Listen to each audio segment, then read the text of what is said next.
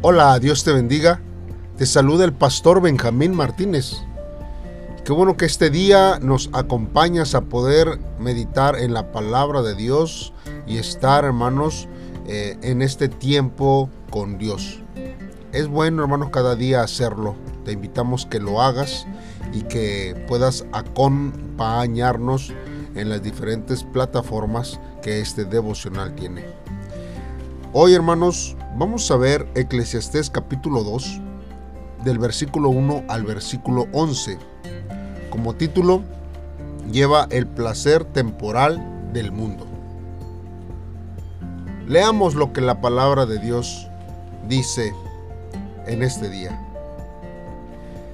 Dije yo en mi corazón, ven ahora, te probaré con alegría y gozarás de bienes.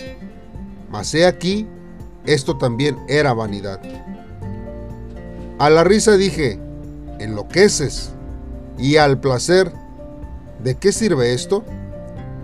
Propuse en mi corazón agasajar mi carne con vino, y que anduviese mi corazón en sabiduría con retención de la necedad, hasta ver cuál fuese el bien de los hijos de los hombres, en el cual se ocuparán debajo del cielo todos los días de su vida. Engrandecí mis obras, edifiqué para mí casas, planté para mí viñas, me hice huertos y jardines, y planté en ellos árboles de todo fruto. Me hice estanques de agua para regar de ellos el bosque donde crecían los árboles. Compré siervos y siervas, y tuve siervos nacidos en casa. También tuve posesión grande de vacas y de ovejas, más que todos los que fueron antes de mí en Jerusalén. Me amontoné también plata y oro y tesoros preciados de reyes y de provincias. Me hice de cantores y cantoras, de los deleites de los hijos de los hombres, y de toda clase de instrumentos de música. Y fui engrandecido y aumentado más que todos los que fueron antes de mí en Jerusalén. A más de esto, conservé conmigo mi sabiduría. No negué a mis ojos ninguna cosa que desearan, ni aparté mi corazón de placer alguno, porque mi corazón gozó de todo mi trabajo y esta fue mi parte de toda mi faena. Miré yo luego todas las obras que habían hecho mis manos, y el trabajo que tomé para hacerlas. Y he aquí, todo era vanidad y aflicción de espíritu, y sin provecho debajo del sol. Bien, hermanos, meditemos en la palabra de Dios en estos versos.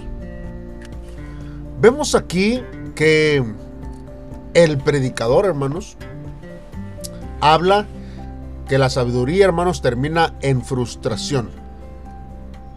Frustración, hermanos, sí significa dolor, enojo. Y él dice, ¿por qué no probar el placer? Y es ahí, hermanos, donde nosotros vemos esta práctica del hedonismo, pues se ha considerado, hermanos, como una clave de la felicidad. El predicador, hermanos, ensaya esa vía. Pero él, hermanos, no reflexiona sobre el placer, sino que lo prueba, lo busca. Y donde el placer se busca, por el mismo hecho del placer, hermanos, es seguro que el placer, hermanos, no se halla. La felicidad, hermanos, da sentido a la vida, pues se encuentra, hermanos, cuando no se busca. Mire, hay una historia de un paisano que salió en busca de la felicidad. Y luego de andar mucho tiempo, tanto que había envejecido en la búsqueda, decidió regresar a su humilde casa por lo menos, hermanos, moriría en lo que había sido suyo. Pero para sorpresa suya, hermanos, en la puerta de su vivienda estaba abandonado un esqueleto. Y ese esqueleto era el de la felicidad que había venido en su búsqueda durante su ausencia. Hermanos, la felicidad no está en lo que se goza o en lo que se tiene. Que muchas veces, hermanos, como en el caso del predicador, solo conduce a una frustración mayor. La risa, hermanos, engaña. El poseer, hermanos, deja vacío el hacer. Cuando la tarea, hermanos, se ha acabado, deja el sentido que con la obra terminada terminó la, la, la vida misma. Hermanos, por eso el predicador dice, mejor es el camino que la posada. Hermanos, y si se busca, hermanos, la felicidad solamente en lo material, manteniendo al mismo tiempo la capacidad del juicio, hermanos, no se alcanzará nada. Nosotros podemos entender que dentro de la búsqueda, hermanos, del sentido de la vida, en el goce o el disfrute, hermanos, de los placeres de esta vida, ha llevado, hermanos, al predicador a decir estas palabras. Pues para ser feliz con el placer es mejor estar loco. Y es ahí, hermanos, donde el placer es para un hombre, hermanos, que tiene hermanos, su vida llena de veneno. Pero es difícil de rechazar. Es como esa, e, esa soda de marca muy conocida que a pesar que sabemos que nos hace daño, nosotros la queremos tomar y la queremos consumir. Pues es difícil de rechazar muchas veces. Hermanos, siempre el disfrute y el gozo o la alegría que en este mundo nosotros podemos hallar en las cosas materiales, hermanos, podemos disfrutarlo, pero por poco tiempo. Hermanos, pero las cosas de este mundo siempre ponen en peligro nuestra vida. Cuando entendemos esto, hermanos, que todo el trabajo en que se afana el hombre, hermanos, debajo del sol es vanidad, el predicador, hermanos, se propone en su corazón probar con alegría. Él satisface su carne con vino, edifica casas, planta viñas, huertos y jardines, y hasta hace estanques de aguas, hermanos. Compra siervos, vacas, ovejas, y amontona preciados tesoros y busca placer en muchas mujeres. Y a pesar de todo esto, hermanos, el predicador no puede asegurar con certeza que es feliz. Solamente, hermanos, el Espíritu Santo puede darnos el verdadero gozo. Además, hermanos, el predicador ha buscado placer solamente para sí y no lo ha encontrado. Qué tristeza nosotros podemos ver en estos tiempos. Al ver, hermanos, los versículos que hemos leído, habla acerca de la vanidad de esta vida. Dice en el verso 1, ven pues, eh, en hebreo, hermanos, es una llamada a la acción. Nosotros podemos compararlo también con Isaías capítulo 1, verso 18. Cuando dice, venid luego, dice Jehová, y estemos a cuenta. Si vuestros pecados fueren como la grana, como la nieve serán emblanquecidos. Y si fueren rojos como el carmesí, vendrán a ser como blanca lana. Hermanos, las riquezas pueden procurar el placer que el predicador busca en todas sus formas. Pero aquí, hermanos, se adelanta el resultado. Pues él dice, esto también era vanidad.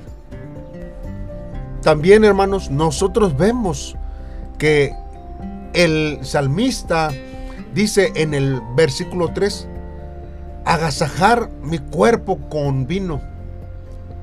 Hermano, nosotros podemos ver que esta es la actitud más contradictoria con el pensamiento de los sabios. Pues nosotros vemos que tanto en Salmos, hermanos, como en Proverbios, vemos que eh, el, el hombre y los salmistas y los sabios, como Salomón, como el rey David, y todos los que escribieron estos libros eh, eh, eh, mm, estaban, hermanos, en un rango de autoridad. Y cuando se trata, hermanos, de un rey, aún más, hermanos, aún más, ellos podían ver que sabían que el vino, hermanos, no era algo bueno para sí, mas sin embargo, hermanos, tenían acceso a ello y brindaban. Pero ahí era donde venían los abusos sobre su vida. También el predicador dice que sus días estaban contados. Hermanos, siempre nosotros hemos visto que el hombre en la antigüedad sabía que su vida era breve y que no tenían mucho tiempo en esta tierra. Lo tenían muy presente y vivían conforme a ello. También nosotros vemos en el verso 4, hermanos, que el predicador se jacta de las construcciones. Pues siempre, hermano, las construcciones y hasta ahora en la actualidad, nosotros vemos que es una forma de, de, de dejar algo de delegar algo. En aquellos tiempos era una forma en que los iban a recordar por sus obras, por sus construcciones. Y, ahí, hermanos, es donde nosotros vemos que las casas y las posesiones que nosotros tenemos son para delegarlas. Se las dejamos a nuestros hijos, las heredamos a alguien de una forma. Cuando no hay hijos, hermanos, pues básicamente este, esa heredad se queda sin dueño. Mas sin embargo, hermanos, cuando tenemos heredad y tenemos forma de heredarlo, lo hacemos así y somos recordados por nuestros hijos o aún, hermanos, para que ellos tengan en los momentos de dificultades salir, ¿verdad? De, de sus adversidades que le vengan a ellos. Es una forma de plasmar hacia nuestra herencia este, lo que nosotros le estamos dando a ellos. También habla acerca, hermanos, de que él tenía siervos nacidos en casa. Nosotros podemos ver, hermanos, que en el libro de Éxodo habla, habla claramente este, acerca de los esclavos que eran comprados y los esclavos que eran nacidos en casa. Él dice también, hermanos, que acumuló plata y oro. Y esto, hermanos, lo podemos ver porque tenía joyas, tenía aún este, copas, platos, este, utensilios, hermanos, de, de oro y de plata, hermanos. Y es algo, hermanos, que el predicador tenía presente en ese tiempo y que lo podía tener, pero eso no le traía felicidad. Por eso el predicador, hermanos, nos habla acerca de que el fin del placer, ¿cuál es, hermanos? Porque el placer, hermanos, puede traer alegría, pero solamente por poco tiempo, como ya lo hemos visto. Pero hermanos, nos llevará a una vanidad mayor en nuestras posesiones. Dado, hermanos, que nosotros fuimos creados a la imagen de este Dios, el placer, hermanos, sensorial no significará para él un verdadero gozo. Después de haber gozado, hermanos, de los deseos de nuestros ojos y de nuestro corazón, el predicador confiesa, miré luego y he aquí, todo es vanidad y aflicción de espíritu y sin provecho debajo del sol. Esta confesión, hermanos, no deja de ser convincente pues proviene, hermanos, de un hombre que ha sido engrandecido y prosperado más que todos en Jerusalén. El gozo, hermanos, verdadero es un don celestial concedido a los que tienen una comunión profunda con Dios y le adoran en verdad y en espíritu. Qué tremendo, hermanos, es conocer esta eh, explicación que el predicador, hermanos, nos, nos está dando a conocer. Nosotros vemos que él dice, mi sabiduría permaneció conmigo en el verso 9. Hermanos, el ingrediente que estorba, hermanos, la felicidad cuando se busca por el camino del tener, eso es, hermanos. Estorba, hermanos, porque nosotros vemos que el verbo para acumular da la idea, hermanos, de doblar una cosa sobre la otra. Y es ahí, hermanos, que nosotros no sería bueno acumular tesoros, cosas en esta tierra, porque no nos llevará a nada bueno. Luego dice, hermanos, que su corazón se alegraba de todo el trabajo duro que había hecho. Hermanos, y esto nos da un sentido más, más claro. Pues lleva, hermanos, el, el gozo de todo el, lo que él se sentía por el dolor y la miseria que el trabajo le hacía hacer. Porque ciertamente hay veces, hermanos, que el trabajo se, se vuelve doloroso. Se, se, vuelve eh, tedioso. Pero ahí estamos porque sabemos que necesitamos trabajar. Por eso, hermanos, por un momento, hermanos, vemos que el predicador creyó que había dado con el sentido de la vida. Pero cuando se hace un examen posterior, se da cuenta, hermanos, que toda esa grandeza acumulada no era otra cosa que vanidad y aflicción de espíritu. No hay otra recompensa si se busca el sentido de la vida, hermanos, por ese camino. Por eso, hermanos, tenemos que comenzar a ver lo que la palabra de Dios habla a nuestra vida para este tiempo. Mire, el psiquiatra español Enrique Rojas escribió un, un libro que se llama El hombre light. Y hermanos, aquí habla acerca de una vida sin valores, haciendo un análisis, hermanos, de nuestra sociedad y del hombre del final del siglo XX. Y él dice así, es una sociedad en cierta medida que está enferma, de la cual emerge el hombre light. Un sujeto que lleva por bandera una tetralogía nihilista. Y entonces él describe el hombre de la actualidad con una palabra en conjunto de varias. Y él dice, el hombre es hedonismo, consumismo, permisividad, relatividad.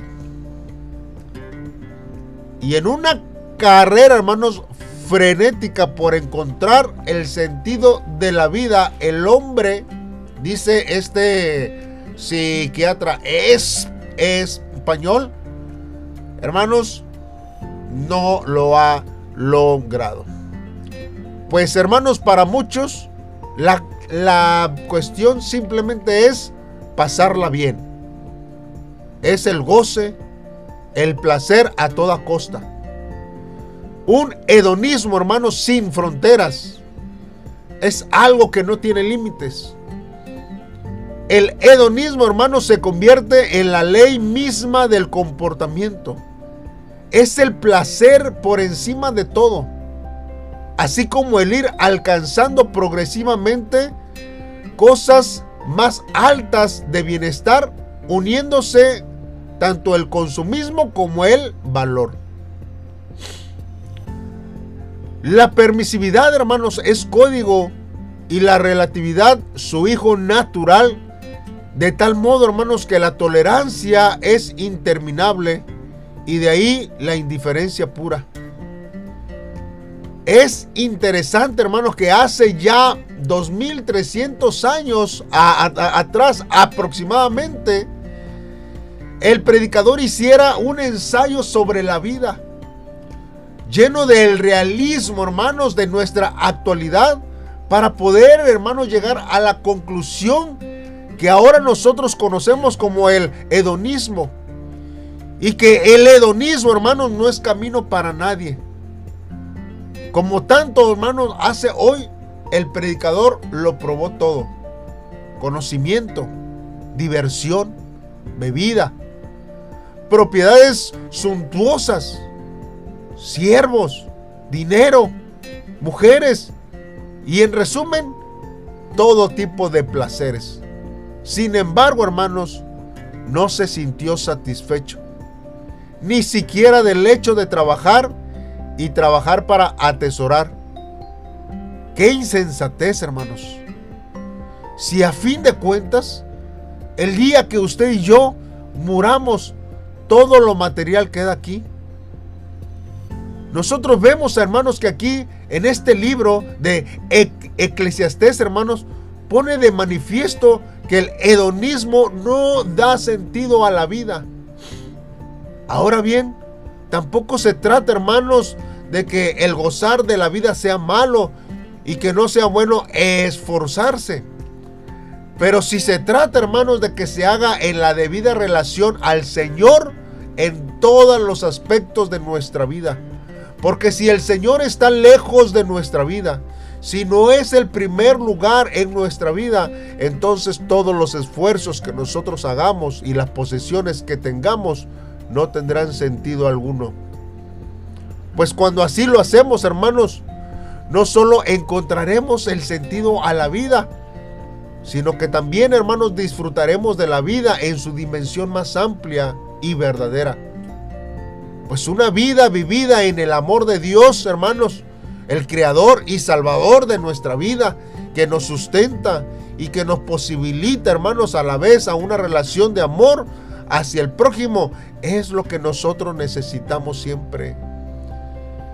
El cristiano, hermanos, debe aprender de la experiencia del predicador de entonces y de los predicadores también de ahora, de nuestros tiempos, hermanos, que vuelven insatisfechos de, probarlo todo.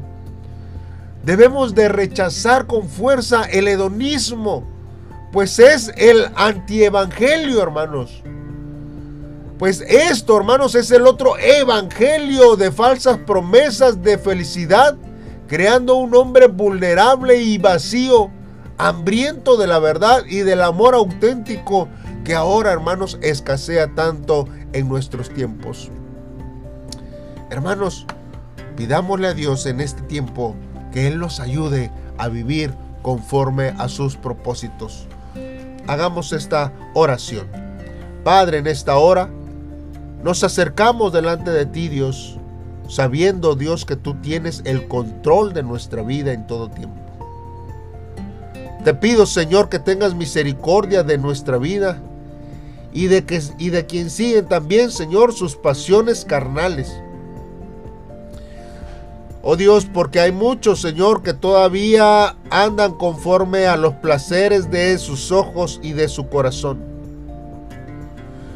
Dios, ayúdame a no derrochar mi vida buscando vanidad y placer. En el tiempo de la paz, Señor, que me has concedido en tu gracia,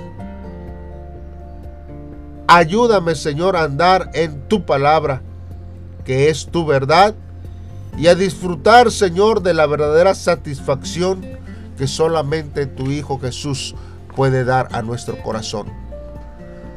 Dios, estoy en tus manos y tus hijos también. Ayúdanos, Señor, a poder permanecer firmes y fieles a ti. Dios, en el nombre de Cristo Jesús. Amén. Dios te bendiga, hermanos, y estamos cada día en un devocional. Te invitamos a que lo compartas a través de nuestras plataformas yo sé que lo puedes hacer y que hay mucha gente que necesita también escuchar una palabra de parte de Dios a través de estos devocionales. Dios te bendiga y nos vemos mañana con un devocional más. Bendiciones.